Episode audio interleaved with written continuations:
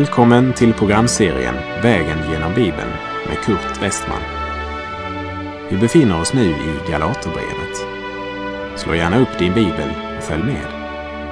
Programmet är producerat av Norea Radio Sverige. Vi avslutade förra programmet med vers 10 i Galaterbrevets sjätte kapitel. Och därmed har vi kommit till den sista delen av Galaterbrevet. Och vi läser vidare från Galaterbrevet 6, vers 11. Se här med vilka stora bokstäver jag skriver till er med egen hand. Det finns bibeltolkare som menar att den här versen visar oss att Paulus tagg i köttet var en ögonsjukdom. Därför skrev han med så stora bokstäver. Jag ska inte motsäga den teorin, även om jag personligen inte tror att Paulus var svagsynt. Paulus nämner aldrig själv sjukdom när han talar om sitt lidande. Han säger inte heller något som ger oss anledning att tro att han var svagsynt. Trots allt så försörjde han sig som tältmakare och reste runt i stora delar av hednavärlden och undervisade. Hade han haft problem med synen är jag ganska säker på att det i alla fall hade kommit fram i någon av bibeltexterna. Men därmed ska jag inte säga bestämt att han inte var det, för det vet vi inte. Jag säger bara att Personligen så tror jag inte att Paulus hade problem med synen. Men jag har förståelse för dem som hävdar att taggen i köttet för Paulus kan ha varit en sjukdom. I Andra Korinthierbrevet 12.9 säger Herren Min nåd är nog för dig, ty kraften fullkomnas i svaghet. Därför vill jag hellre berömma mig av min svaghet för att Kristi kraft ska vila över mig. Det grekiska ordet för svaghet kan också betyda sjukdom. Men som sagt, jag tror inte det handlar om en ögonsjukdom när Paulus säger Se här med vilka stora bokstäver jag skriver till er med egen hand utan det handlar nog mer om att Paulus vill stadfästa att även om han använt en sekreterare till att skriva brevet så är det Paulus som dikterat innehållet. Och han står för allt vad han här har skrivit och stadfäster det med en personlig hälsning och underskrift. Och han markerar det genom att skriva så stort att ingen ska behöva vara i tvivel om att det här brevet kommer från Paulus. Jag tror att Paulus också vill säga att han inte har något behov av att uppträda i hemlighet i förhållande till de judaister som nu befann sig i församlingen i Galatien och som försökte sammanblanda evangelium och lag. Paulus vet vad han talar om och han skriver frimodigt med egen hand och med stora bokstäver. Och vi läser vidare Galaterbrevet 6, vers 12. Alla som vill ha gott anseende genom något yttre försöker tvinga er till omskärelse och detta bara för att de inte ska bli förföljda för Kristi kors. Alla som vill ha gott anseende genom något yttre. Av naturen är människan ofta mera upptagen av hur hon ser ut i andras ögon än av hur hon verkligen är.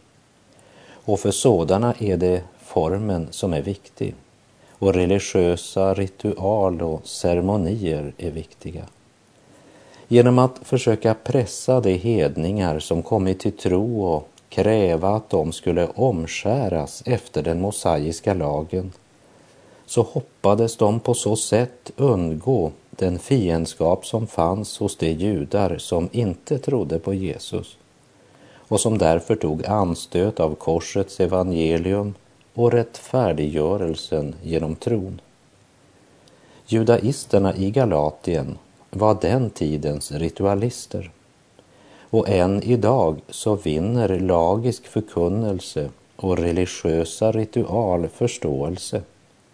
För det tilltalar vår gamla natur som är mera upptagen av vad hon gör än av att böja sig för Gud. Men precis som den oärlige förvaltaren i Lukas 16 kapitel så är man inte helt ärlig, varken mot sig själv eller inför lagen. En man stod vid ett övergångsställe strax utanför en skola när en ung chaufför passerade i cirka 80-90 kilometer fast det klart var utmärkt 50 kilometer. En gammal man skrek, sådana där chaufförer är livsfarliga. Han borde buras in därför att han bryter lagen. Mannen som sa detta önskade alltså att den unga fartståren skulle tvingas att hålla lagen. Samtidigt avslöjade mannens totala språkbruk, som jag inte ska återge här, att han hade förkastat Guds nåd. Han var inte frälst, men han var för lagiskhet. Alla människor vill att andra människor ska hålla våra lagar. Och den religiösa människan har inget emot att lagen svingas som en piska över ryggen. Han önskar använda lagen till att på nytt ta sig samman och göra så gott han kan. Det vill säga genom egna ansträngningar försöka förtjäna Guds vänskap. Men Bibelns vittnesbörd är mycket klart. Ingen människa förklaras rättfärdig inför Gud genom laggärningar, men genom lagen ges insikt om synd. Men människan önskar justera lagens krav och påminner om skolpojken som alltid la ribban på en höjd så att han visste att han kunde hoppa över. Lukas 16 handlar om en oärlig förvaltare för vilken tiden nu hade kommit då han skulle göra räkenskap för sin förvaltning. Och vi förstår av texten i Lukas 16 att det där ögonblicket det kom nog så överraskande på honom. I en stund då han minst av allt hade väntat det så kom hans herre och ställde honom till svars. Och hans herre säger, du kan inte vara kvar som förvaltare. Hans dolda gärningar och synder hade kommit fram i ljuset och han står i skuld till sin herre, men han är för lat för att gräva och för stolt för att tigga, säger texten. Läs gärna Lukas 16 efter programmets slut. En ohederlig man som säkert många i den här världen skulle karaktärisera som en smart person. Men nu var han avslöjad. Vad skulle han nu göra?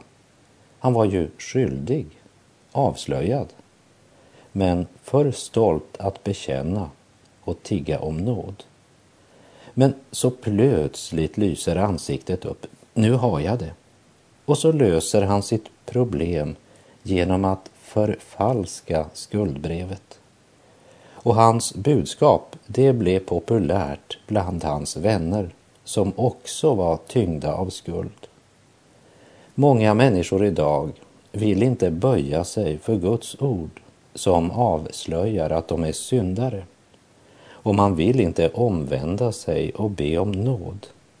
Istället väljer man att inte ta Guds ord så högtidligt. Det vill säga, man förfalskar istället sitt skuldbrev. Man lägger inte ribban högre än vad man klarar att hoppa. Lagiskhet, ceremonier och ritual tilltalar den religiösa människan. Guds nåd däremot är något hon föraktar mycket. Korsets evangelium är en dårskap för den naturliga människan. I Första Korinthierbrevet 2, vers 14 står det En oandlig människa tar inte emot det som tillhör Guds ande. Det är dårskap för henne och hon kan inte förstå det eftersom det måste bedömas på ett andligt sätt.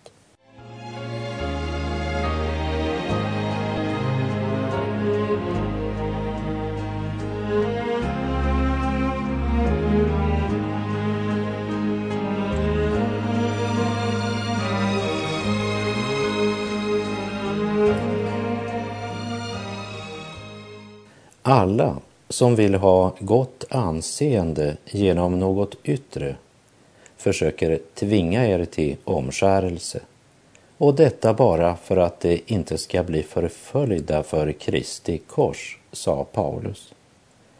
Medan några löser sitt problem genom att förfalska skuldbrevet sätter andra sin förtröstan till yttre ting och vill tvinga den troende till bestämda ritual och ceremonier. Vi läser Galaterbrevet 6, vers 13. Ty det som låter omskära sig kan inte ens själva hålla lagen. Men det vill att ni ska låta omskära er för att det ska kunna skryta med att ni är omskurna. Om judaisterna lyckades få hedningarna att omskära sig så skulle det imponera på de skriftlärda och fariseerna. Och Paulus säger rakt ut att judaisternas motiv för att förkunna i Galatien är för att de önskar kombinera tron på Jesus samtidigt som de inte vill bli förföljda på grund av Kristi kors. Därför förkunnar de tron plus omskärelsen. De hoppades att deras form för kristendom skulle tolereras av de judiska församlingarna och av de skriftlärda genom att de visade en sådan iver för den judiska tron att de till och med lyckades få hedningar att omskära sig. Men dessa som ivrade så för omskärelsen kunde inte ens själva hålla lagen. Så det är inte av respekt för lagen de försöker omskära er, säger Paulus. För de respekterar inte själva lagen. Utan de gör allt det här för att imponera på andra och för att det ska se ut som om de är laglydiga judar. De önskar att kombinera tron på Jesus och samtidigt leva i vänskap både med judarna, med grekerna och med romarna. I Jakobs brev kapitel 4, vers 4 står det Ni trolösa, vet ni inte att vänskap med världen är fiendskap mot Gud? Den som vill vara världens vän blir Guds fiende. Dessa judaister som befann sig i Galatien ville gärna tro på Jesus, men inte av andra aktas som dårar för Kristi skull. De önskade att av alla betraktas som smarta och visa troende. Därför försökte de praktisera kristen tro och omskärelse enligt lagen en kombination av religion och mänsklig visdom. I Första Korinthierbrevet 1, 19-21 står det, det står ju skrivet, jag skall göra det visas visdom om intet och det förståndigas förstånd ska jag slå ner. Var är det visa? Var är det skriftlärda? Var är den här världens ordvrängare? Har inte Gud gjort den här världens visdom till dårskap? Jo, eftersom världen i sin visdom inte lärde känna Gud i hans vishet beslöt Gud att genom den dårskap som vi predikar frälsa dem som tror. Om eh, judaisterna sökte sin berömmelse i omskärelsen så gjorde Paulus inte det. Hör vad han säger i Galaterbrevet 6, vers 14. För min del vill jag aldrig berömma mig av något annat än vår Herres Jesu Kristi kors, genom vilket världen är korsfäst för mig och jag för världen. Mellan Paulus och världen står det ett kors. Korset är inte bara en symbol som Paulus går och tänker på. Men det är något som tydligt avskiljer honom från världen. Han försöker inte hitta på något som ska göra honom accepterad i alla läger eller accepterad i världen. Korset är inte en symbol han bara talar om. Men detta kors har medfört en total och revolutionerande förvandling i hans liv. För genom detta kors har Paulus blivit korsfäst för världen. Och det är det förhållande som en kristen ska ha till världen också idag. För om Gud får placera korset mellan oss och världen så kommer det att forma vår vandring och vår karaktär mer än något annat. Står Kristi kors mellan dig och världen? Liksom judaisterna talade mer om omskärelsen än om Jesus så finns det också idag pastorer och präster som talar mera om dopet än om honom vi har blivit döpta till. Det är inte heller korset som är poänget för Paulus, men han som hängde på korset och som nu är uppstånden. Om både judar och greker tar anstöt av korset så slutar inte Paulus att predika om korset för det. Han försöker inte ens att tona ner talet om korset. Tvärtom, han berömmer sig av Kristi kors eftersom det är där Paulus syndaräkning blev betalad. På Golgata blev Paulus försonad med Gud och den uppståndne Kristus har fyllt Paulus liv med sin helige ande. Paulus vandrar inte längre i köttet, han vandrar i anden. Och de värderingar och det sakrament som hans motståndare kämpar för är Paulus helt oberoende av. Även om Paulus tillhörde de som var omskurna så är det inte det som han bygger på nu. För den omskärelse som Paulus har fått del i är inte någon yttre handling men en inre förvandling, en hjärtats omskärelse som inte sker genom lagen eller genom religiösa ritual, men genom anden.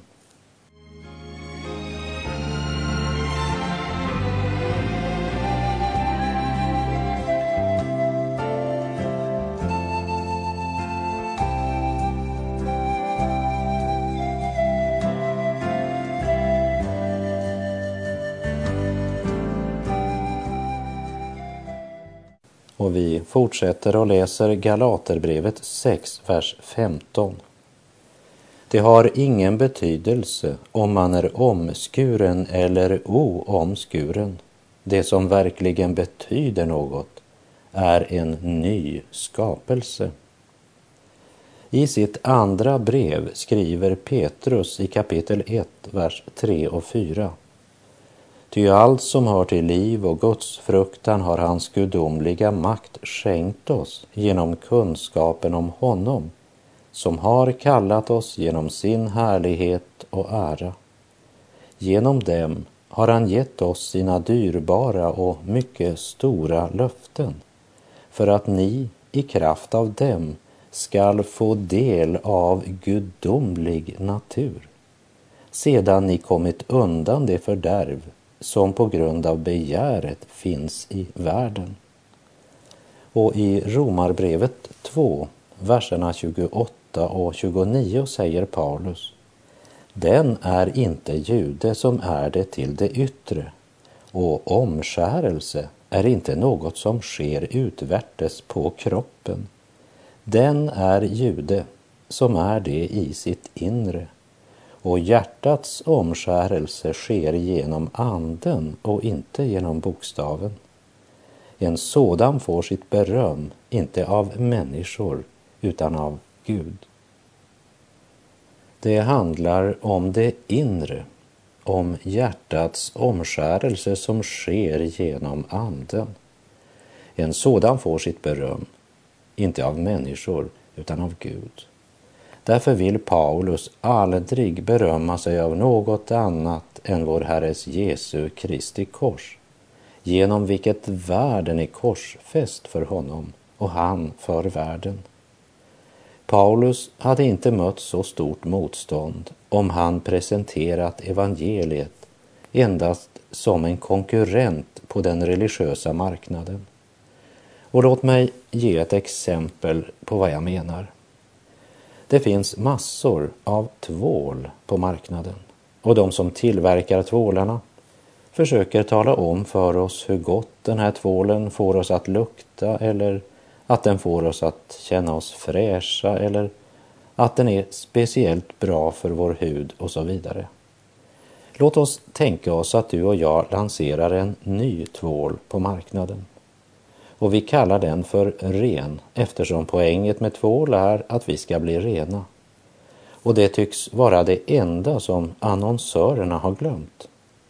Tänk dig så att vi börjar annonsera och hävda att vår tvål är den enda tvål som verkligen kommer att göra dig ren.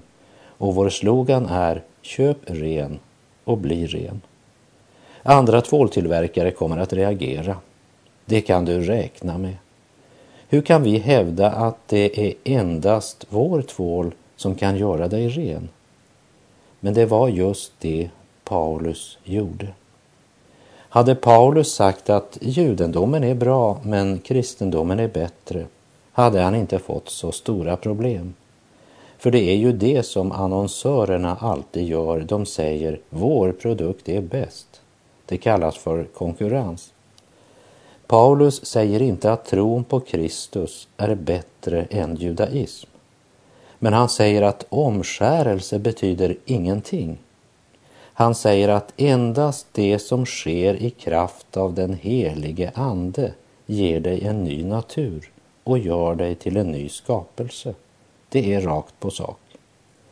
Han säger att det finns inte frälsning i någon annan eller något annat än i Kristus.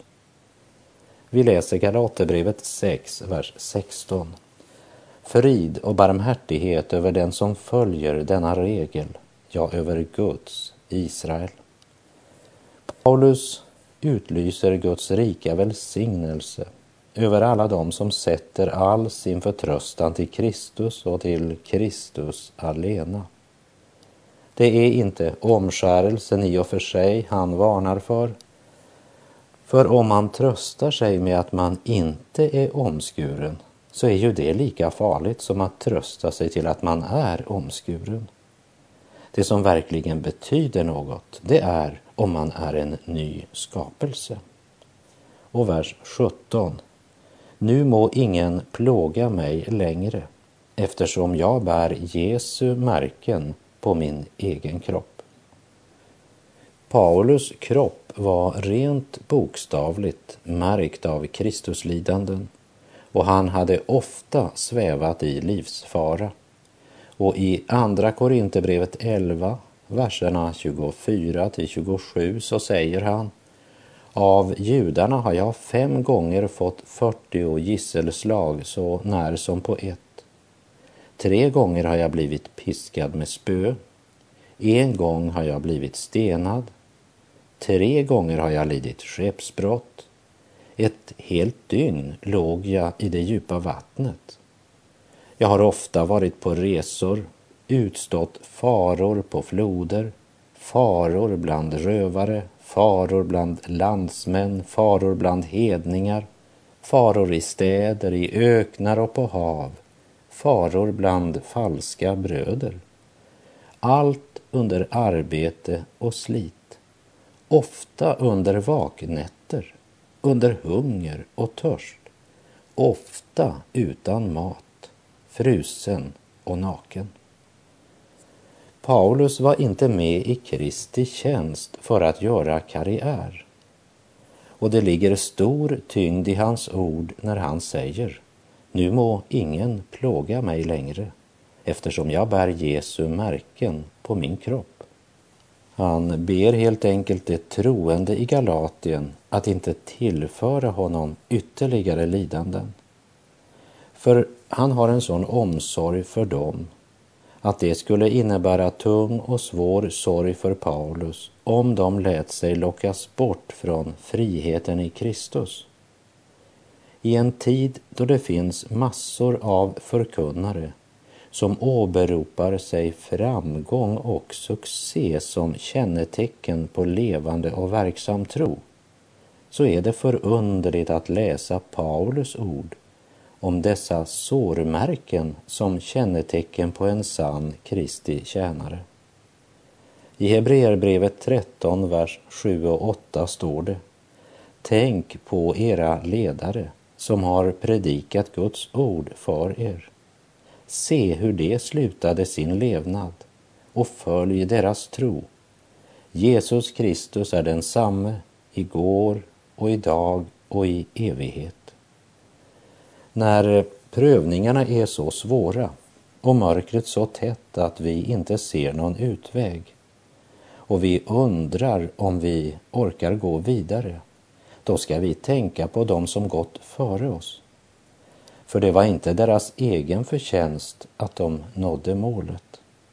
Men de orkade bära bördorna och kampens stormar därför att de var förbundna med Jesus och levde i hans fullbordade frälsningsverk. De var inte syndfria, men de var vidrörda av Gud. Och över varje troshjältes liv kunde vi sätta följande överskrift. Allt av nåd. Och eftersom allt Paulus har skrivit till galaterna är det ingen tillfällighet att han avslutar sitt brev med följande ord i vers 18. Vår Herre Jesu Kristi nåd vare med er ande, bröder. Amen. För det är det det hela handlar om. Vår Herre Jesu Kristi nåd vare med din ande. Och med det vill även jag avsluta det här programmet eftersom vår tid är ute för den här gången. Vår Herre Jesu Kristi nåd vare med din ande och må Guds välsignelse alltid vila över dig. Gud är god.